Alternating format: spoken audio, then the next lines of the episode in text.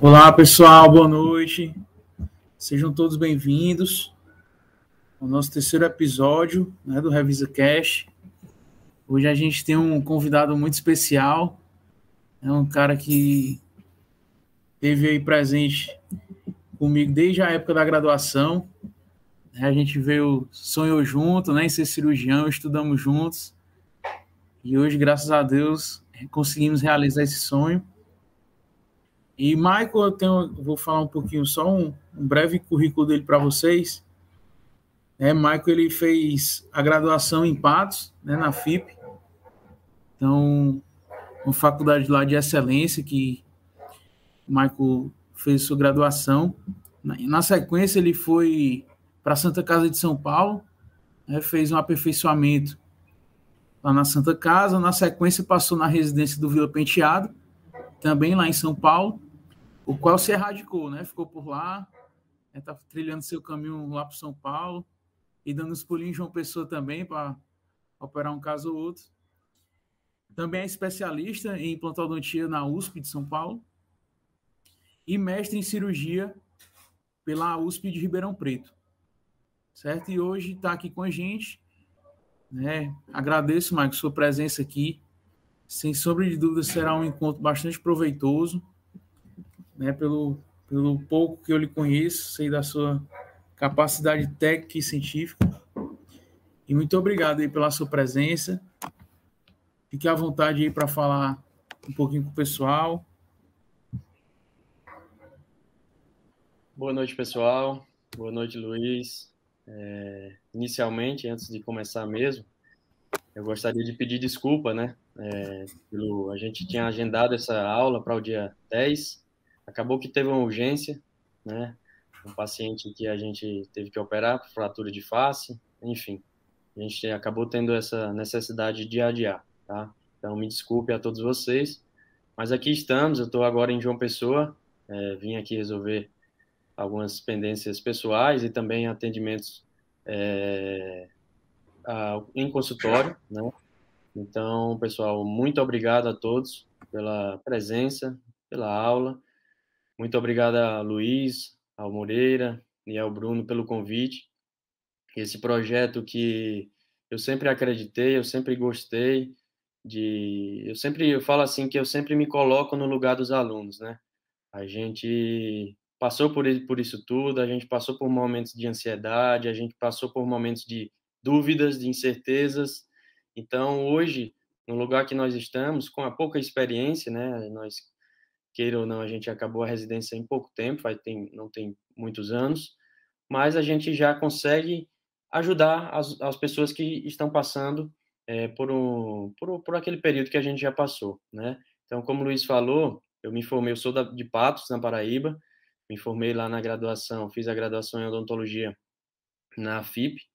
Logo, durante a graduação, sempre gostei de cirurgia, né? Luiz até pediu para eu comentar um pouquinho da minha experiência sobre cirurgia, né? Como tudo começou. Então, Isso, exatamente. Eu ia até, eu ia até pedir é. para você já adentrar nesse assunto, né? Contar um pouquinho sua experiência na graduação, o que foi que você fez para se preparar melhor, como foi sua experiência na Santa Casa e também durante o Vila Penteado. Conta um pouquinho dessa tua história, dessa tua experiência para a gente. Isso, vou tentar resumir, e aí quem quiser também conversar mais sobre cada local que eu já cada local que eu já passei, cada local que a gente tem um pouco de experiência e a gente, eu com certeza posso me aprofundar mais, tá? Mas assim, só retomando, fiz a, a graduação em odontologia lá em Patos, né, na Paraíba, é, na FIP, que é uma faculdade particular, né? Vejam que alguns alunos, como eu vira e mexe a gente dá aula para cursos preparatórios, alguns alunos perguntam sobre essa dificuldade, né, de alunos de particular entrar em boas residências. Na verdade, não, não existe essa, esse, ah, só entra quem fez federal, só entra quem fez universidade estadual. Não, na verdade não tem isso. Entra quem realmente fica em primeiro, quem fica em segundo, até em terceiro local, em terceiro lugar, né? Ou seja, quem sair melhor na prova. É, durante a graduação, eu sempre gostei de cirurgia, sempre, sempre gostei de cirurgia, assim como Luiz, que eu sei que ele também fugia das aulas de próteses, fugia da, das, das aulas de dentística para ir para uma cirurgia com o professor Cadmo, para ir para uma cirurgia em consultório, enfim. Então, a nossa história é um pouco parecida, porque durante a graduação a gente fez um curso de cirurgia oral menor, também lá na FIP, um curso modular de cirurgia, né, onde a gente tinha ah, treinava técnicas cirúrgicas de cirurgia bucal, né, principalmente terceiro molar. Uh, durante a graduação ainda, a gente fez estágio juntos, né? Eu comecei um pouco na frente do Luiz, mas logo em seguida a gente até chegou a entrar em campo cirúrgico junto, né, Luiz?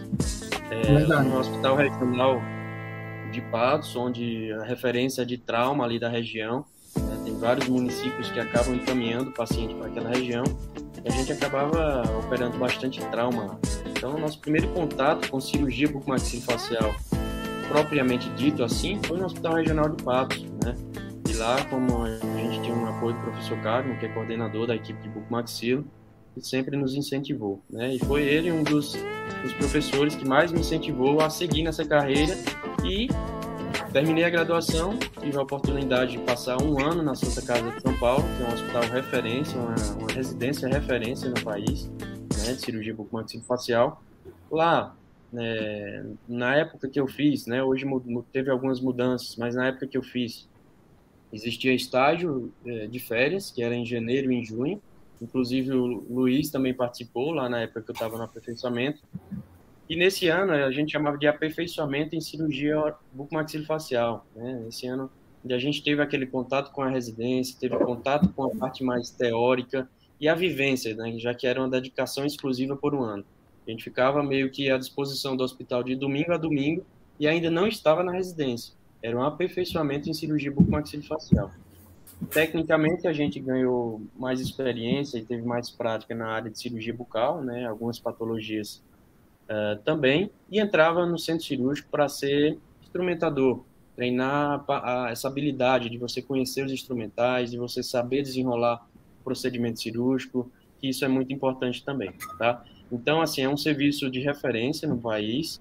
Hoje, eu diria que não não é como no passado, devido a crises que a Santa Casa passou, devido a essa pandemia que acabou atrapalhando, vamos dizer assim, afetando de certa forma várias residências do país, né? É, os residentes acabaram sendo é, tendo uma, uma, formação um pouco comprometida com essa pandemia, né? Já que vários hospitais viraram referência da Covid. É, finalizei esse primeiro ano lá na residência, na, no aperfeiçoamento da Santa Casa de Misericórdia. Prestei algumas provas né, no país, tive a oportunidade de ser aprovado em algumas, uh, e decidi escolher ir para a residência do Hospital Geral de Vila Penteado, na cidade de São Paulo. Fica na Zona Norte, que também é referência em trauma. Né? Eu falo que a grande vantagem do, do, do, do, do Hospital Geral de Vila Penteado é a diversidade de procedimentos e a diversidade de formações que tem lá. Formações no sentido de professores, de preceptores, né? Tem professores que são mestres e doutores, tem professores que são uh, cirurgião bucomaxilo e cirurgião cabeça e pescoço, cirurgião bucomaxilo e otorrino. Então, diversas formações e essas diversas formações faz com que o residente, o aluno da pós-graduação em cirurgia bucomaxilofacial, tenha várias oportunidades, vários leques ali de, de, de, aprender técnicas diferentes, e aí você vai filtrando e vai crescendo e vai se formando um novo cirurgião, né? Então lá a gente, eu tive a oportunidade, é, assim, um número absurdo de trauma de face, cirurgia ortognática, cirurgia da articulação, seja da minimamente invasiva até a cirurgia aberta da ATM, né, onde a gente fazia artroscopia, artrocentese, cirurgia aberta, Uh, todos os tipos de cirurgia da ATM a gente fazia, né? Uh, que é um, é um diferencial lá do serviço, onde a gente fazia aquiloplastia, a gente fazia paloplastia, patologias da, de, de todas as formas, né? Desde a pequena patologia, onde a gente fazia a nível ambulatorial, como as grandes patologias que precisavam de grandes reconstruções, a gente fazia também. Cirurgia bucal, cirurgia oral, a gente fazia a nível ambulatorial, inúmeros, inúmeros, inúmeros sisos, inúmeros, inúmeros dentes inclusos que a gente fazia acaba ganhando muita habilidade, muita segurança e muita técnica para se fazer esse tipo de, de, procedimento, tá? Fora a parte teórica, fora a parte científica do serviço, onde a gente tinha bastante oportunidade, de professores mesmo de universidades a gente tinha lá, que acaba influenciando também essa parte teórica, essa parte científica que a gente sabe que muitas vezes deixa a desejar né, em algumas residências pelo fato da correria, de ser tão corrido a residência e acaba ficando comprometida essa parte científica, tá? É, então, assim, três anos, dedicação exclusiva, dedicação exclusiva mesmo, aquela residência onde a gente fica de domingo a domingo, dia e noite, e parece que nunca vai acabar. Mas são três anos, certinho, três anos que se acabam e a gente fica apenas o aprendizado. É, então, assim, quem tiver interesse de conhecer mais o serviço, conhecer mesmo é, profissionais que ainda estão lá, residentes que ainda estão lá, eu tenho muito contato, eu consigo é, estreitar esses laços entre você, com vocês, tá? Terminando a residência, pessoal, eu decidi é, prestar prova de mestrado. Então, prestei prova lá de mestrado da USP de Ribeirão, também em cirurgia bucomaxilofacial, e fui para Ribeirão. Um desafio, mais um desafio, onde eu, o mestrado de Ribeirão é quase que exclusivo acadêmico, né? A gente não tinha contato com essa parte hospitalar, de cirurgias, como é na residência, né? Aquela dedicação, onde a gente está todo dia operando. Não, era mais a parte acadêmica, muito seminário, muita disciplina para estudar, muita parte acadêmica Mas, em si. Oi. Agora, só um pouquinho, o pessoal está falando que está tocando uma música ao fundo. É, deixa eu só ver com, com o Bertini, que é o rapaz aqui do, Pronto, beleza, Mike. Pode continuar, meu amigo. Acho, que, acho que, não era aqui, não. Não, era lá, era lá. Tranquilo. Pode ah, continuar. Ah, beleza. Beleza. Bom, então, pessoal, aí voltando, é, eu fiz, eu decidi ir para o mestrado em Ribeirão Preto, né, na USP de Ribeirão Preto, também em cirurgia bucomaxilofacial, lá que era um mestrado totalmente acadêmico, onde a gente tinha muito contato com essa parte de publicação de artigo, pesquisa científica. Meu orientador lá foi o professor Samuel Porfírio, que pesquisa muito nessa área de implantodontia, de enxertos ósseos. Minha pesquisa foi animal, onde a gente fez um, uma, uma, fez uma pesquisa experimental animal em, fazendo o levantamento de seio maxilar de coelhos. E a gente testou dois, dois biomateriais, na verdade, um biomaterial com duas formulações, em pasta e em grãos, que é o Maxisol. Tá? Então, já, a gente já publicou, inclusive, esse artigo. Quem quiser acesso, eu também posso mandar. É um mestrado muito bom, assim, para quem quer a área acadêmica, tá? A gente tem contato com o pessoal da graduação, de cirurgia, né, onde a gente pega na mão mesmo dos alunos, para você ter esse contato também de, para quem quer ser professor um dia, ter esse contato com o aluno e você saber lidar com todas as dificuldades do aluno e ainda ensinar, né, que isso não, não é fácil, só parece fácil, como eu falo mas é, é muito bom. Eu gostei bastante do mestrado. Teve toda essa pandemia, eu acabei meu mestrado durante a pandemia. Durante a pandemia, a USP ainda está fechada, inclusive, só para algumas coisas que precisam realmente é, tem os, os alunos têm acesso, mas a pós-graduação ainda está com os laboratórios fechados. Por isso, eu decidi voltar para São Paulo no ano passado, onde eu já tinha alguns contatos, onde eu já tinha alguma cirurgia, onde eu já tenho um consultório hoje, e atualmente a gente atua aqui em São Paulo, em nível ambulatorial, a gente tem alguns ambulatórios em alguns hospitais aqui de São Paulo, dá plantão aqui em São Paulo, e tem um consultório, trabalho em duas unidades em alguns consultórios, tá? Então, para quem também tiver interesse de passar um, um, alguns dias aqui com a gente, conhecendo nossa rotina, conhecendo o serviço que a gente tem a oportunidade de, de, de estar presente, né, fica aí à disposição, tá? É, a gente está passando por uma época não muito fácil, fácil que as cirurgias estão sendo canceladas facilmente e mas logo logo a gente vai passar, todo mundo vai sair dessa junto é, e a gente vai estar tá podendo aí se conhecer. Eu não vejo a hora de conhecer vocês, né? Ter a oportunidade de dar uma aula pro, pro Revisa pessoalmente, conhecer todo mundo, abraçar, né?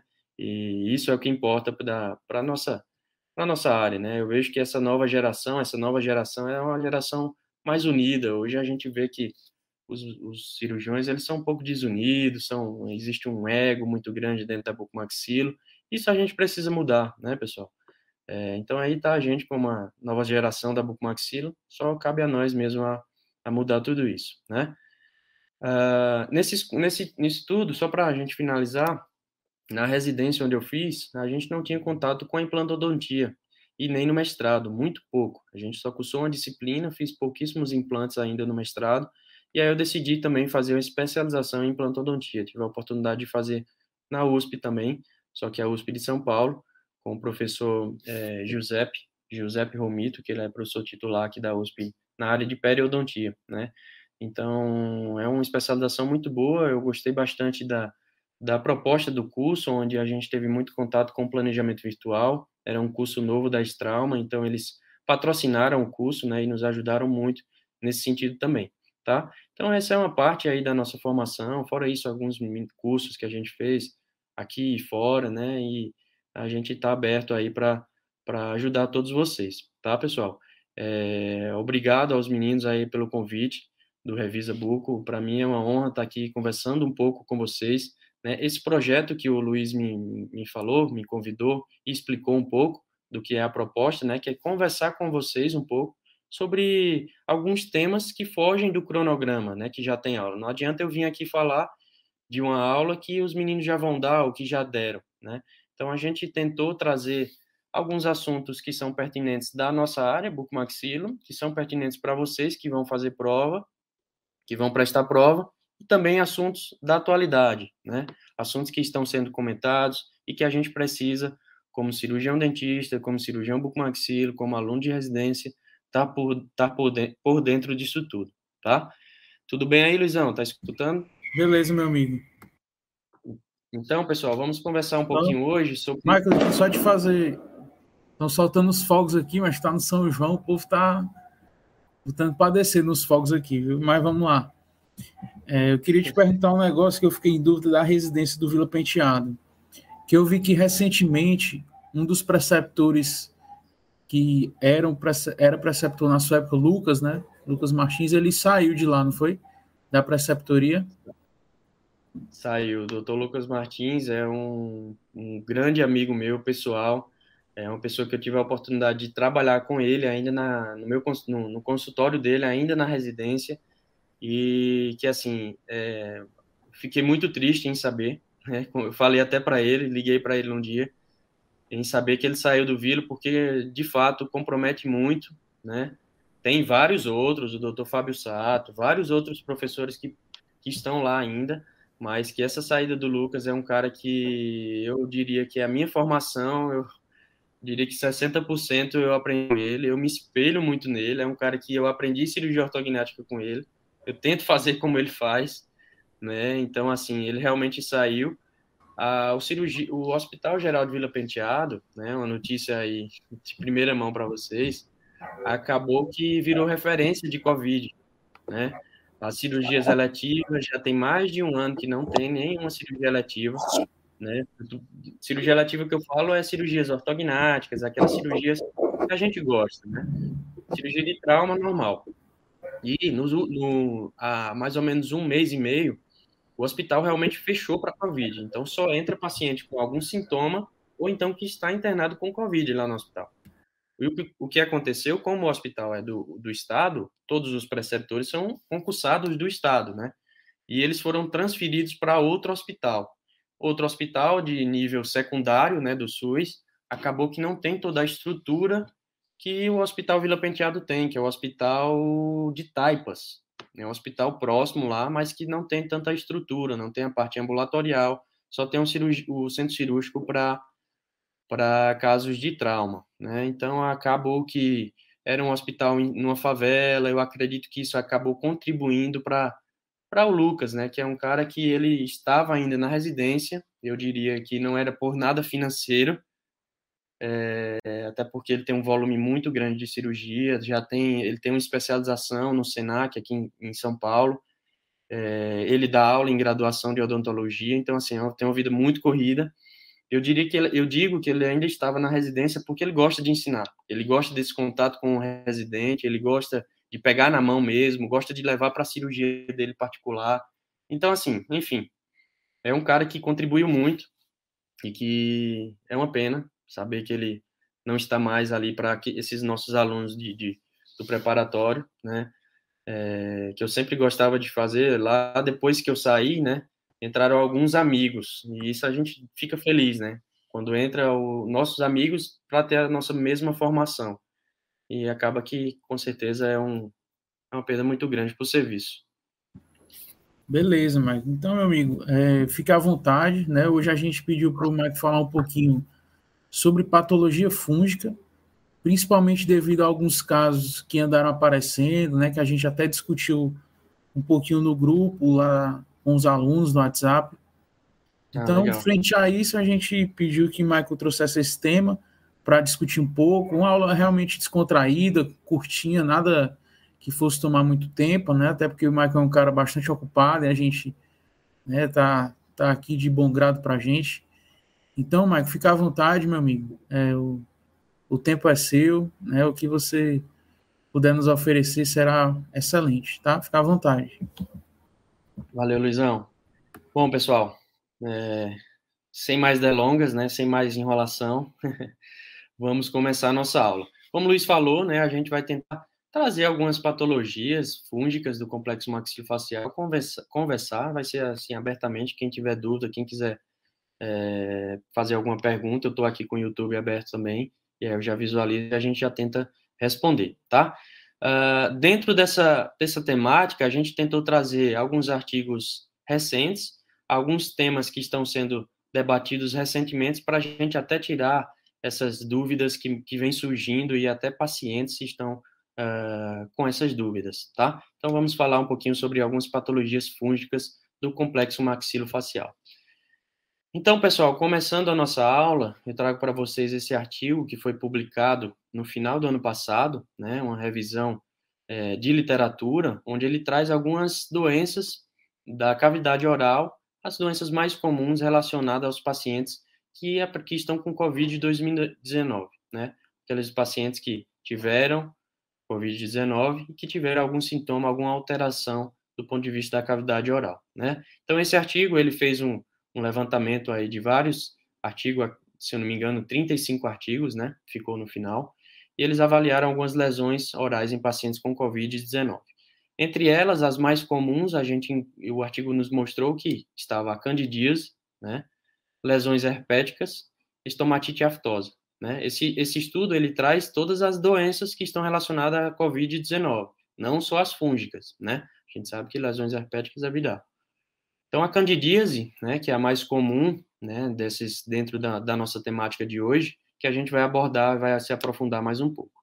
Dentre todas essas lesões, a gente observou, eles observaram no artigo que 68% dos casos tinham algum sintoma, eram sintomáticos, os pacientes tinham alguma queixa é, ambos os sexos foram acometidos de, de forma bem parecidas e alguns fatores predisponentes foram observados, como a gente já vê como características da, dessas lesões, né, que é a falta de higiene, infecções oportunistas, aquele paciente que está muito estressado, aqueles pacientes imunocomprimidos, é, imunossupressão, que está fazendo algum tipo de tratamento uh, por alguma doença autoimune, e aqueles pacientes com várias comorbidades, principalmente de doenças descompensadas. Né? Os locais mais acometidos, dentre eles estavam o mais acometido a língua, a mucosa labial, a região do palato, duro e mole, região gengival, a mucosa labial e a orofaringe. Falar um pouquinho da doença fúngica mais comum desse artigo, que é a candidíase, é, o local mais acometido foi o dorso da língua, em 38% dos casos dos pacientes que apresentaram candidíase, e a região do palato. E também ambos os sexos foram acometidos de forma similar. Tá? Os fatores, quais foram que, qual os agentes causados dessa, dessa candidíase? Aqueles pacientes que estão fazendo uh, uso de terapia antibiótica por longo prazo, a higiene precária, a higiene oral precária, principalmente aqueles pacientes que fazem uso de prótese, né, prótese facial removível, prótese total, e que não fazem a higiene oral adequada, e aqueles pacientes que têm várias comorbidades, doenças de base, principalmente aquelas descompensadas, pacientes com hipertensão, com diabetes descompensados. E a gente sabe que a, a, a infecção fúngica oral mais comum é a candidíase, né? Se a gente for ler todos os artigos, a maioria dos artigos, os livros, a gente vê a candidíase como mais comum. Dentro da candidíase existe vários tipos de candidíase, né? Mas a gente sabe que faltou, os fatores é a cepa da, da Candida albicans, né? O ambiente da mucosa oral, principalmente aquele paciente que está Eu até estava conversando com o Luiz que essa semana, ou semana passada, no plantão, a gente foi chamado para avaliar dois pacientes que estavam internados há, há aproximadamente duas semanas, é, com respiração mecânica, né, seja entubado ou até mesmo com traqueostomia, que não estavam fazendo a higienização correta, acabou que apareceu uma dessas lesões e uma delas era candidíase, tá? Então, tudo depende do ambiente da mucosa oral também. Estado imunológico do paciente, isso contribui de forma significativa também. O uso de prótese dentária em pacientes imunossuprimidos, imunodeprimidos, acabam que a maioria deles, principalmente devido à utilização de várias medicações, o paciente evolui com xerostomia. A boca do paciente fica muito seco, com, é, sendo fator predisponente para o paciente, é, infecção oportunista, né, essas infecções oportunistas. Alterações hematológicas e endocrinopatias graves também estão associados a esses pacientes que apresentam candidíase. A infecção oportunista, eu acabei de falar, é a maioria dos casos desses pacientes que têm candidíase, mas também ele pode se desenvolver em pacientes saudáveis, e aquela guerra entre o hospedeiro e o microorganismo. Com isso, ele pode levar a um leve envolvimento superficial da mucosa, onde que é a maioria dos casos que comparecem no consultório. Não é nossa rotina, né, pacientes nos procurar com essa queixa, com esses sintomas, com esse tipo de lesão no consultório, mas é muito rotina de, paciente, de profissionais dentistas que trabalham com essa parte de estomatologia, em pacientes que fazem é, segmentos ambulatoriais com essas doenças autoimunes, já é esperado esse tipo de lesão, né? Então, ele já tem todo um acompanhamento. A gente sabe, então, que a maioria desses pacientes que apresentam candidíase, o comprometimento é leve, né? E principalmente superficial da mucosa. Porém, a gente sabe também que essa doença ela pode ser fatal e disseminada principalmente naqueles pacientes imunodeprimidos.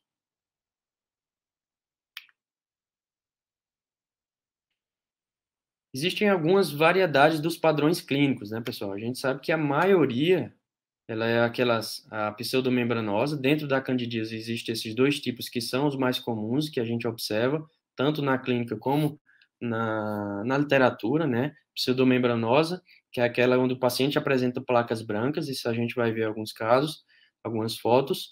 Uh, placas brancas, cremosas, destacáveis, quando a gente passa uh, a gase, uh, toda essa placa branca ela sai, né? E em alguns casos o paciente pode até ficar com eritema ali na mucosa. O paciente pode se queixar de uma sensação de queimação, o hálito fétido, a maioria dos, do, da localização, de acordo com, esse, com, essa, com essa tabela que é do Neville, está localizado na mucosa jugal, língua e no palato, e os fatores associados àqueles pacientes que fazem uso de antibiótico terapia de longo prazo, tá? E a eritematose, que é diferente da pseudomembranose, que tem umas placas brancas, a eritematose são, são manchas vermelhas. Sensação de queimação pode acontecer com o paciente, e a localização mais comum é a região posterior do palato duro, mucosa jugal, dorso da língua, e os fatores associados e os comentários é antibiótico terapia, serostomia, imunossupressão idiopática, tá? É, essa tabela fica para vocês tirarem um print e também ficar com essa informação para vocês sobre todos os outros tipos e as variedades dos padrões clínicos da, da candidíase, tá? A gente comenta só sobre esses dois que são os mais comuns que a gente observa. As características clínicas da pseudomembranose, aquela onde a gente sabe que o paciente já chega falando, ah, eu tô, tô com sapinho, aquela doença do sapinho na boca. E nada mais é do que a, a candidíase pseudomembranosa, onde a gente observa pequenas presença de placas brancas multifocais aderentes na mucosa oral. Muitas vezes, muitas delas a gente consegue remover apenas com, com passando uma gase nessa região do palato, da língua, da mucosa oral. Uh, as características dela, a gente encontra massa desordenada de hifas, leveduras, células epiteliais descamadas, onde quando a gente passa essa gase, a gente consegue remover todas essas células, essas manchas brancas, e os fragmentos de tecido necróticos. Então, a característica principal dessa lesão candidíase pseudomembranosa são as múltiplas placas brancas. A, a, mucosa, quando a gente observa o paciente com a mucosa na mucosa oral, mucosa jugal, é, e a gente faz essa remoção, a gente tem que observar se depois que você move, ela fica com um pouquinho de eritema, um pouquinho avermelhada nessa região, né? Se houver sangramento, em alguns casos, quando a gente faz essa remoção, provavelmente essa mucosa ela está afetada também por outro tipo de lesão, como por exemplo o líquen plano, uma doença autoimune, ou o efeito também da quimioterapia, naqueles pacientes, né, como a gente falou, imunossuprimidos, tá? Aqui, depois que a gente fez a remoção uh, das placas com gás, então tem um tênue eritema subjacente à mucosa. Essa infecção geralmente assintomática, onde o paciente apresenta, né, como principal queixa, a, as lesões na boca, né, a, ter uma placa branca que na, incomoda muito o paciente, porém, em alguns casos, o paciente apresenta uma queimação e uma sensibilidade branca, principalmente ao se alimentar, tá? Um gosto desagradável, o paciente se, é, se queixa disso também, e é mais comum também, de acordo com o Neville, na mucosa jugal, no palato e no dorso da língua, diferente daquele artigo né, de 2000, no final de 2020, onde a maioria estava localizado no dorso da língua. Já a eritematosa, pessoal, eles não apresentam pontos brancos na lesão, né? Muitas vezes ela é negligenciada clinicamente, onde o paciente chega com uma queimação e muitas vezes a gente avalia o paciente está com discreto eritema, o paciente está com esse tipo de candidíase, porém a gente não consegue chegar a um diagnóstico pelo fato de ser um pequeno eritema e a, gente acredita pode, né, negligenciar esse tipo de lesão, tá? Já a eritematosa a candidíase ela pode se dividir também, candidíase atrófica aguda, que está associada a antibiótico de amplo espectro, aquele paciente que toma antibiótico por muito tempo, seja por outro tipo de infecção, a sensação de queimação e a perda difusa das papilas. Isso é uma queixa dos pacientes também. A prevalência, principalmente em pacientes que têm a boca seca, a tal da xerostomia, tá? E a outra tipo da, da candidíase eritematosa é a atrofia papilar central, glossite roboidal mediana, onde ele vai ter uma zona eritematosa bem demarcada, geralmente na linha média da região posterior da língua, do, do dorso da língua. Né? Então, quando a gente vê essa região da, de eritema bem no dorso da língua, bem na região mediana, central da língua, é, está mais associada a esse tipo de candidíase eritematosa, atrofia papilar central, é, e a terapia, já, já entrando na parte de tratamento, a terapia antifúngica, nesses casos, resolve muito bem, como, por exemplo, o uso do fluconazol. Candidíase multifocal, sinais de infecção pela cândida em outras superfícies orais, como na região da mais para trás, um pouquinho já próximo da orofaringe, na região do palato mole, é muito comum de acontecer. Tá? Então, a candidíase multifocal, o paciente apresenta candidíase na grande parte da cavidade oral. Mucosa, língua, é, mucosa jugal, todas essas regiões, principalmente na região do palato, no, na junção do palato duro e mole e as comissuras labiais.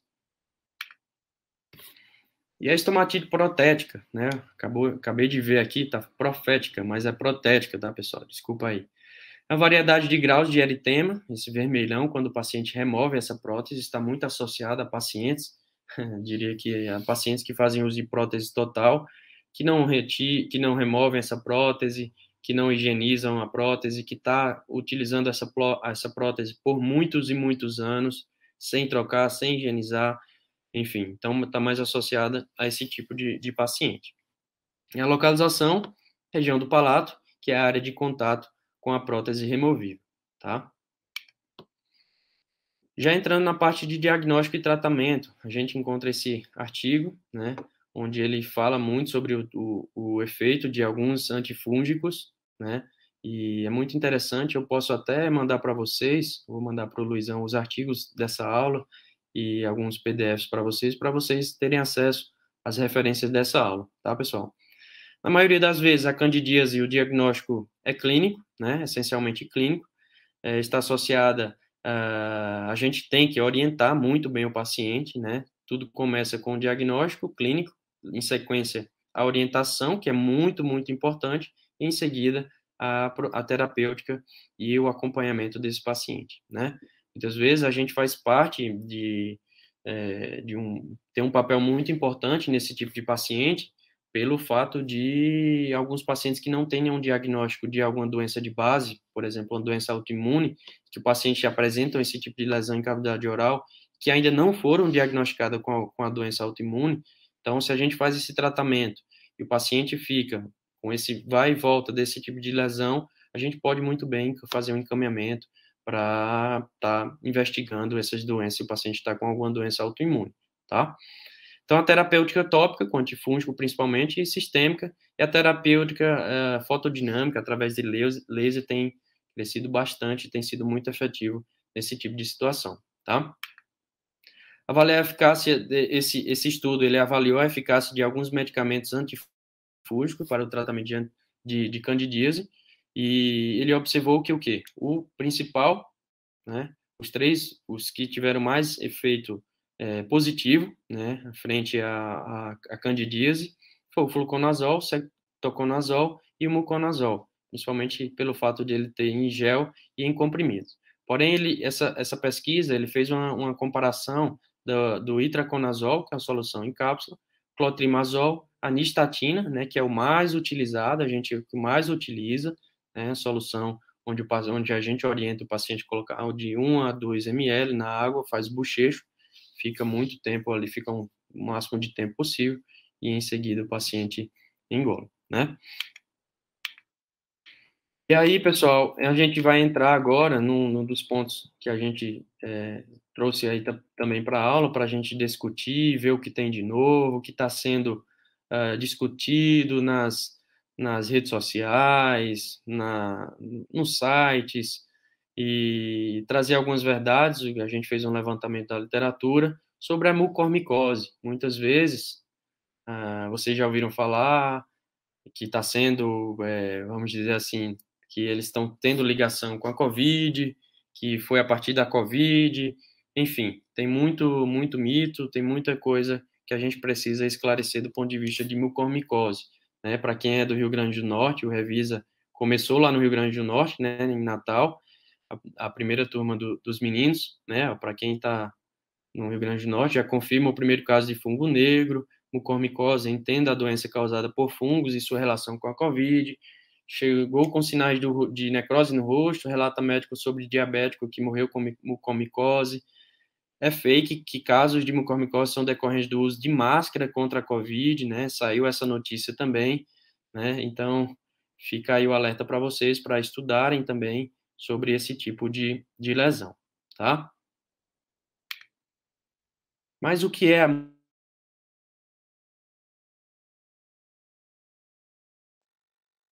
para vocês.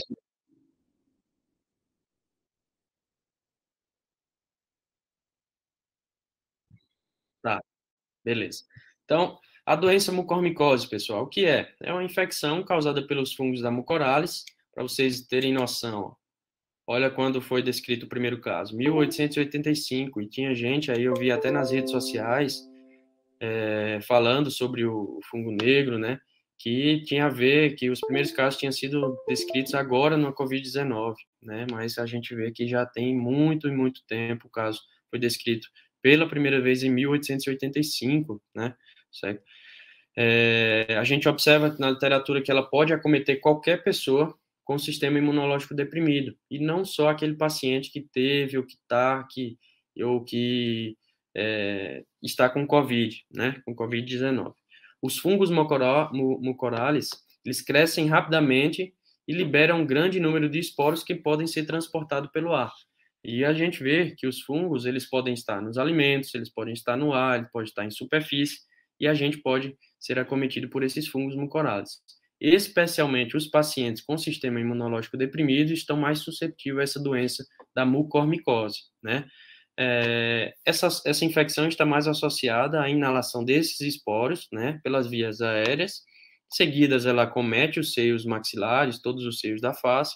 Em seguida, ela pode ir também lá para a região da orofaringe, da laringe e chegar até o, o pulmão, né? Então, está mais comum pela inalação, porém, ela pode ter esse acometimento também através de lacerações na pele. No Brasil, ela é considerada rara. A Índia teve um, um, um, vários casos aí nos últimos meses, né? Vários casos acontecendo de pacientes com a doença mucormicose grave morrendo, muitos pacientes devido a essa mucormicose. E aí teve essa associação com pacientes que, que estavam com Covid-19, né? Uh, está mais associada àqueles pacientes que estão internados em unidade de tratamento intensivo, ou seja, UTI, aqueles pacientes imunodeprimidos que estão entubados, que estão fazendo uso de antibióticos de amplo espectro por muito tempo, uso de, anti, de corticoides por muito tempo, né? Então, esses pacientes eles estão mais suscetíveis a esse tipo de doença. O fungo causador ele pode crescer no interior de vasos sanguíneos, e isso aí é onde entra a questão da necrose, né? Necrose nessa região aqui dos seios maxilar.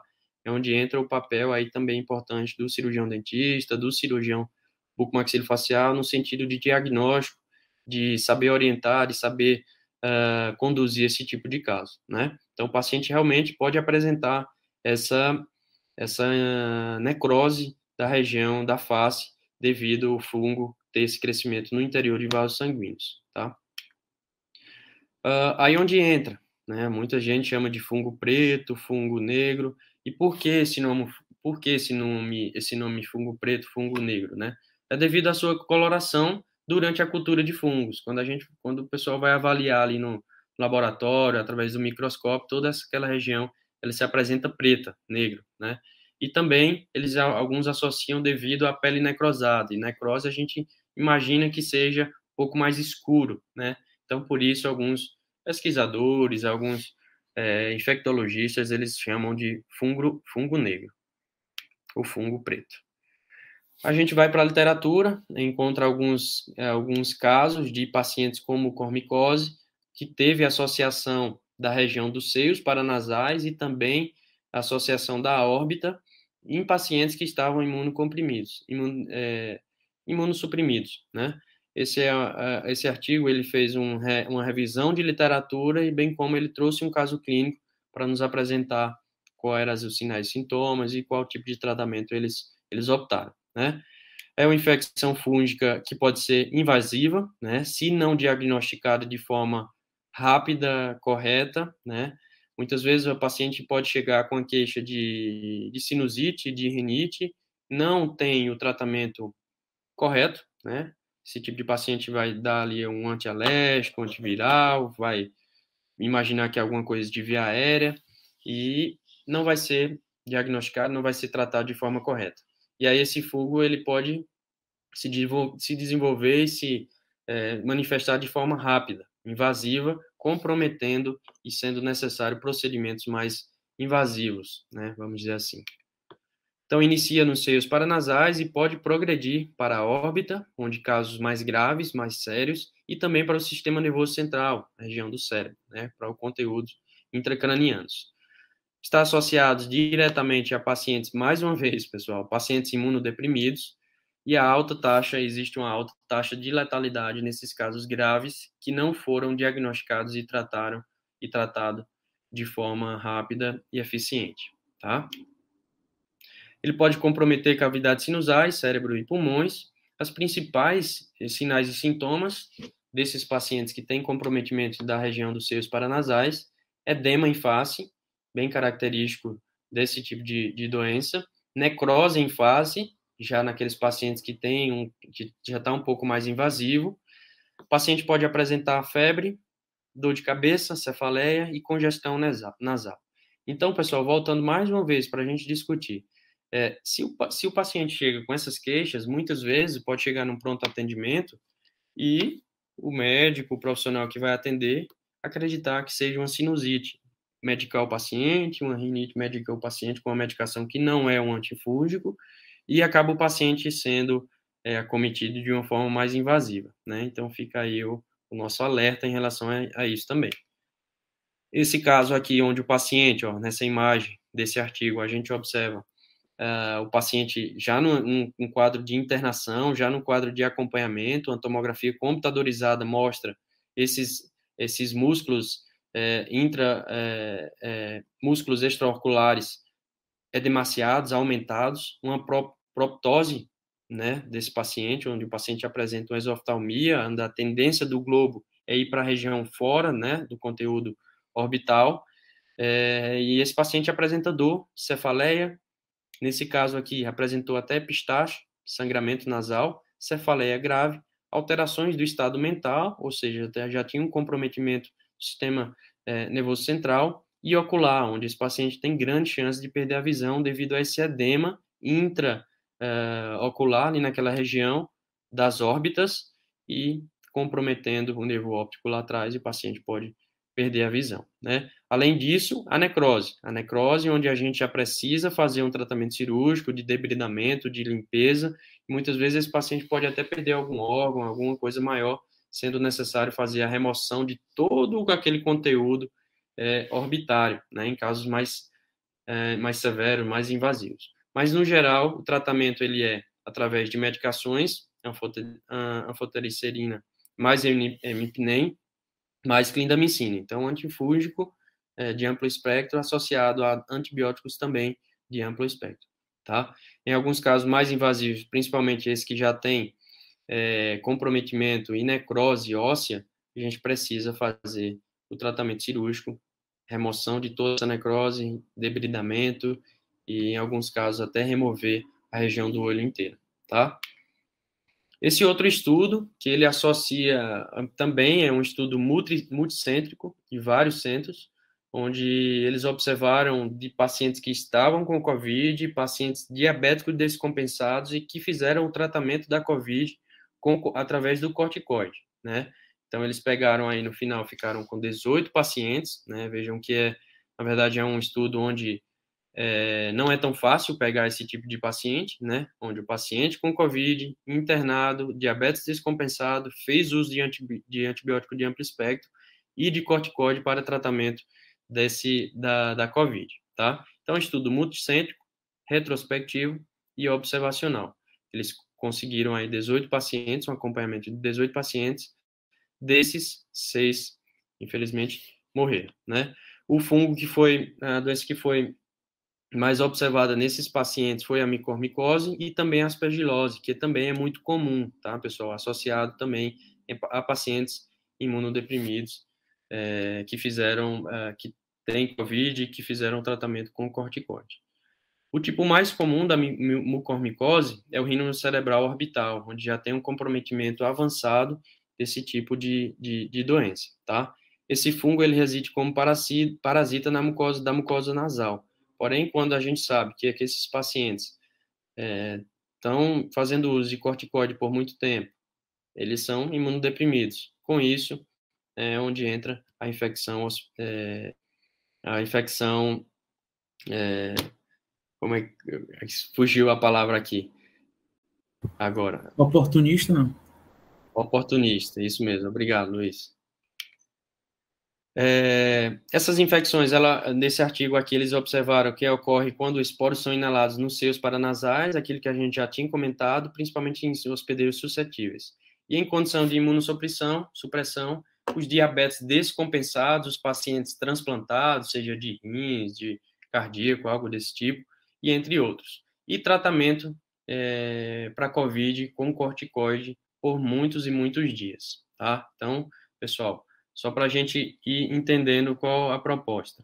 A mucormicose não está associada diretamente à COVID, ela está associada a pacientes imuno, imuno que estão fazendo pacientes imunodeprimidos, principalmente o diabetes descompensados ou transplantados, né, ou pacientes que fizeram algum tipo de transplantes e que fazem uso de corticoide, ou seja, imunodeprimidos, tá? E aí é onde entra a, a discussão do paciente com COVID, né? O paciente com COVID, ele tem uma infecção também na região das vias aéreas, que pode ter comprometimento no pulmão. E aí é onde entra essa comparação, né? Se o paciente tem uma infecção de via aérea, ela pode ser uma infecção fúngica. O paciente de COVID, ele tem um tratamento também através de corticoide, né? Então, também já é mais um fator para exponente para o paciente que tem mucormicose, né? Pacientes diabéticos descompensados são a maioria dos pacientes que a COVID gosta, que, eu, que a COVID faz com que o paciente seja necessário ficar internado. O paciente ficando internado já aumenta ainda mais a chance dele ter esse tipo de, de, de doença, né? Então, uma coisa está associada à outra, não, não diretamente, mas indiretamente, né? Uh, sinais e sintomas. O paciente pode ap apresentar uma celulite facial, sinusite maxilar, cefaleia, necrose óssea ou na mucosa, e alterações oftalmológicas. O paciente pode apresentar uma diplopia, pode apresentar uma diminuição da acuidade visual e principalmente exoftalmia, tá? Exoftalmia quando o globo tem a tendência para ir para a região da fora do conteúdo orbitário. E aí nessa tabela a gente observa que teve alteração de visão ah, na maioria dos pacientes, né? Dos 18 pacientes, aqui não fala quantos, mas não foi significativo, mas a maioria dos pacientes teve uma alteração de, de, de visão. Sinusite, todos apresentaram sinusite, e aí onde a gente entra naquele ponto, né? Não cair na besteira de achar que a sinusite o paciente com como cormicose ou outro, outro fungo também mais invasivo. A maioria dos pacientes apresentaram necrose dos maxilares, na região da maxila, dos seios paranasais. Né? 14 pacientes apresentaram é, esse tipo de necrose, sendo quatro não apresentaram, sendo estatisticamente é, significante, né? Que teve uma extensão intracranial. Esse fungo ele foi para a região do conteúdo intracraniano. A maioria ali ficou no 0 a 0. 9 teve esse esse fungo na região do conteúdos intracranianos e 9 não tiveram. Então, deu aí um, um empate. Maxilectomia, ou seja, ressecção ou remoção da região em, é, com necrose óssea. A maioria teve que fazer esse tipo de procedimento, esse procedimento cirúrgico, 11 desses, e, e 7 não precisaram fazer maxilectomia. Remoção de algum conteúdo, de algum, de algum órgão, vamos dizer assim. Nesse caso aqui, a maioria foi necessário remover todo o conteúdo orbitário, né? É, vejam, 7 não tiveram que remover e 11 não teve que remover. Então, eu falei um pouco o contrário, tá? Então, a maioria não precisou remover, mas de, do, do, ponto de vista pensando no grau de complexidade do procedimento, a gente vê que é, é um número muito alto, né? Sete pessoas, sete pacientes teve que fazer essa remoção do conteúdo orbitário. Em relação a, ao prognóstico desse paciente, né? A gente vê que a maioria conseguiu sobreviver é, desse, desse, dessa doença e a gente ainda teve é, um, um, uma alta porcentagem de letalidade.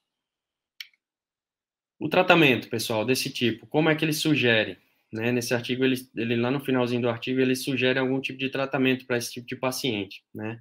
A exploração cirúrgica, nesses casos de, de, de necrose óssea ou desbridamento, e a ressecção em casos de, de grandes necroses.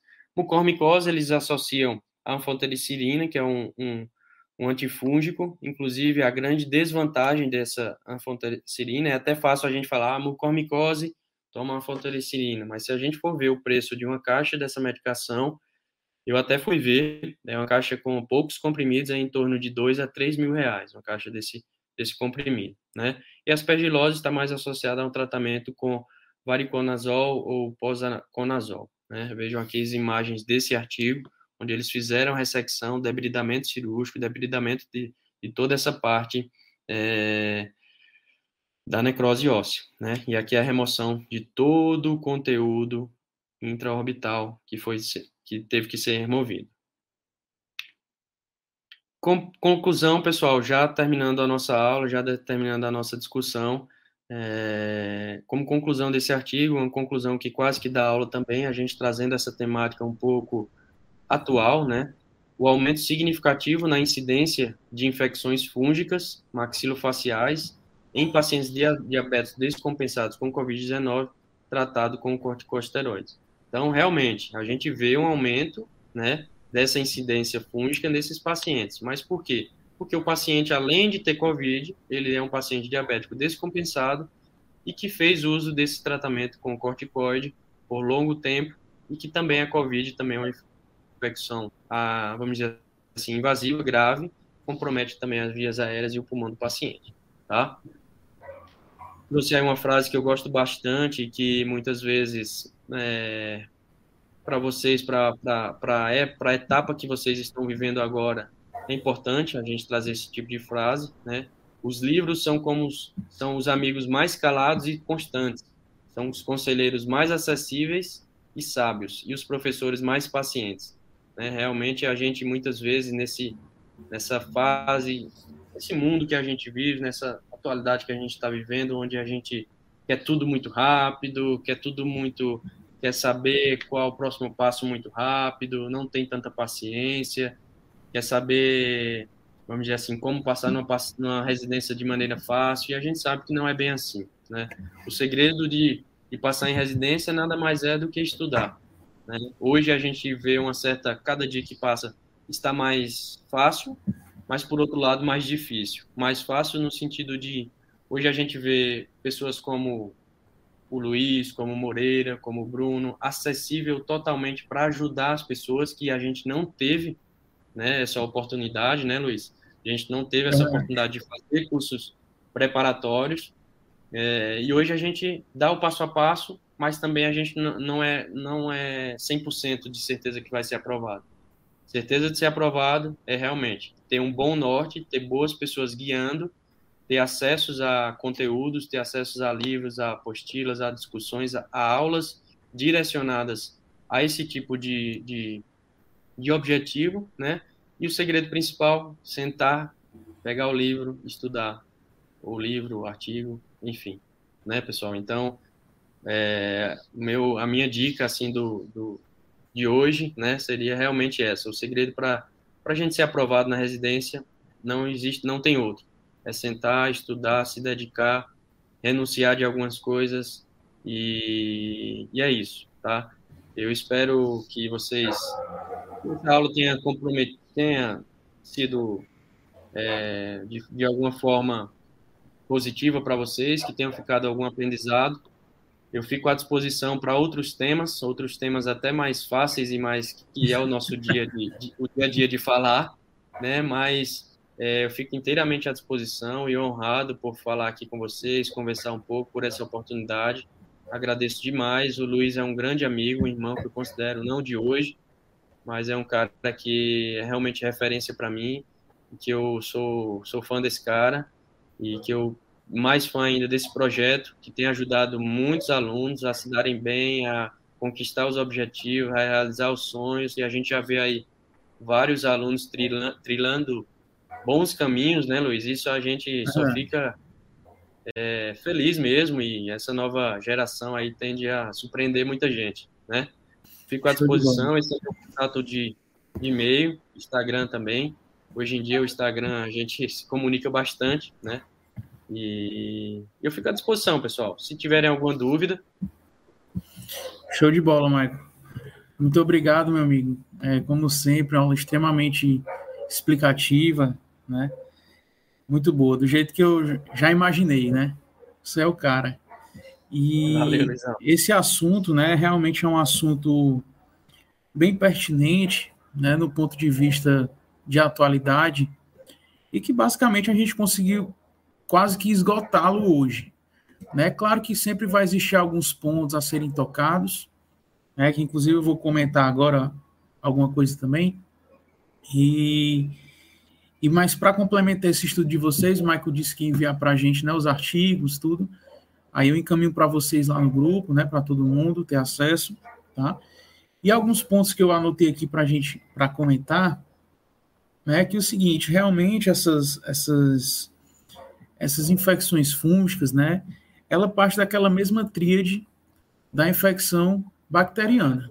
Né? Então, é um paciente, nesse caso específico da mucormicose, um paciente comprometido sistemicamente no sentido da imunossupressão, seja ela adquirida né, pelo, pela utilização de antibióticos de amplo espectro, ou mesmo por corticoides de longa duração, ou então mesmo por alguma outra é, alteração sistêmica que aquele paciente já possuía previamente, né? E que só veio a ser agravado aquele quadro com, por exemplo, né, agora, os casos de Covid que, se, que passaram a ser tratados com corticoides durante longos períodos, né, paciente que ficava, de certa forma, ali entubado, né, sem o seu sistema autoimune funcionando de forma é, completa, podemos dizer assim. É, então, é isso associado, essa imunossupressão associado ao, ao uso né, da medicação e também a, a presença do fungo, né, da, da, do mucorales. Então, o que me deixa mais preocupado, né, o que me deixa mais preocupado no sentido de é, desses pacientes é que a grande maioria deles sobrevivem, né? E isso é preocupante não porque eles sobrevivem, mas por conta da reabilitação. Então pensem comigo, né? Se a gente vai tratar esses pacientes com debridamento agressivo, né? Muitas vezes maxilectomias, exenteração do globo ocular, seja uni ou bilateral. Então, como a gente vai reabilitar esses pacientes? Né? Então, às vezes o paciente tem a necrose da maxila, mas também teve necrose de tecido mole.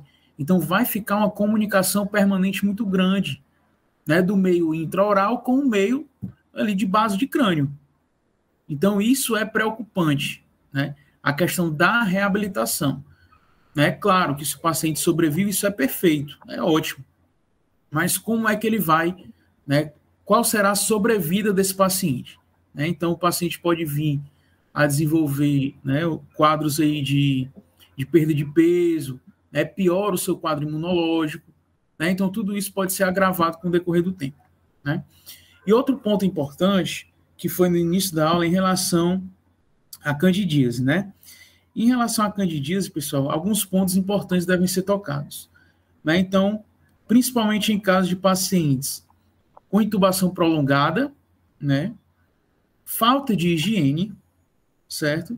E pacientes imunossuprimidos. Então, essa questão da candidíase é um ponto que vem, que vem sendo tocado, principalmente em pacientes de UTI, há muito tempo.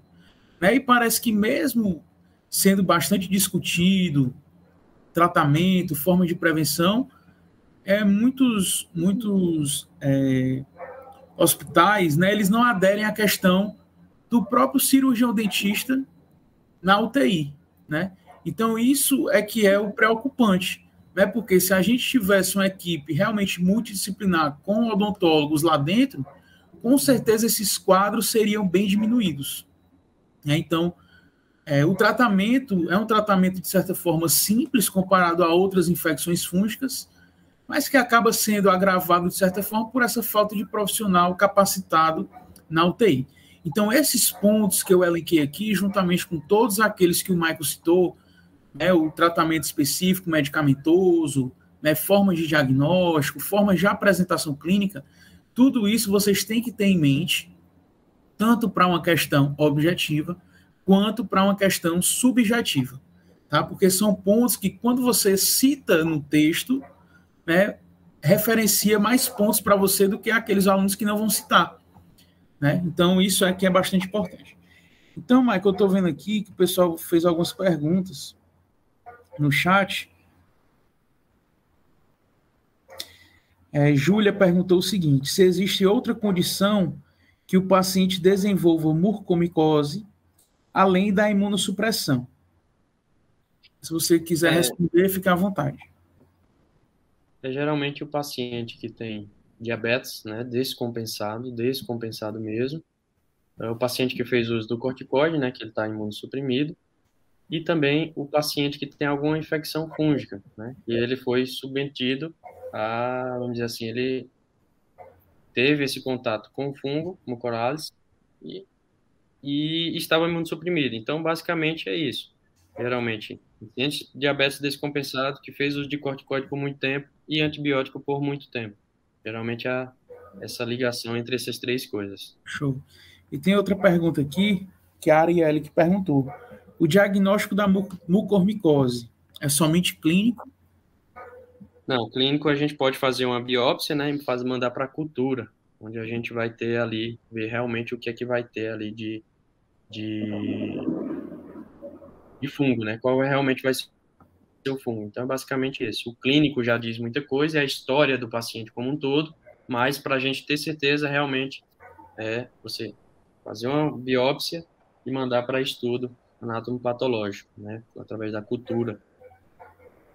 Perfeitamente. Outros pontos que a gente poderia complementar, né, a questão do próprio, dos próprios exames laboratoriais para acompanhar isso, o quadro né, de, de evolução da infecção do paciente, de regressão e de evolução, né, exames isso. tomográficos para a gente poder avaliar a questão da invasão dessa lesão em tecido ósseo, em tecido mole, até onde ela está é, abrangendo. Né? E isso, isso, é que falou, né? o exame clínico associado à cultura né, do fragmento, né, cultura ali da, do, do, do da região, biópsia, né? Isso. Então, isso, isso realmente é o que, o que daria para fechar, de certa forma, o diagnóstico. Que hoje parece ser fácil, né? Mas quando, surge, quando vai surgindo o caso, né, que ninguém está esperando, aí você pensa que é um, como o Mike falou, uma sinusite, né? Pensa que é um, um outro tipo de, de, de afecção, mas hoje a gente consegue, né, ter esse leque de possibilidades de exames para se fechar esse diagnóstico mais específico. Então, Michael, Aí, é, sem mais perguntas, eu acredito que a gente conseguiu realmente é, quase que esgotar esse assunto, ficou tudo muito bem explicado, né? Como, como você faz sempre. Com certeza, a gente vai querer que você volte mais vezes, né? É uma satisfação imensa ter você aqui com a gente. Você sabe da minha admiração pelo pela pessoa que você é, pelo profissional que você é, por todo o trabalho que você desenvolve desde a época da Santa Casa. É, isso é muito é muito gratificante para mim ter você como amigo, né? E sem dúvidas é um, um espelho para mim também. Você disse que, que, que, que, é, que, eu, que eu sou esse cara para você, mas na verdade é o contrário, né? Eu que me espelho bastante nesse cara sensacional que você é. Muito obrigado Valeu, pela amigo. presença. Eu que agradeço, cara. Muito obrigado aí pelas palavras, os comentários também. Você deu uma, um resumo aí pro pessoal muito bom e complementou muito bem, viu? Parabéns aí, Luizão. Muito obrigado pelo convite. Muito obrigado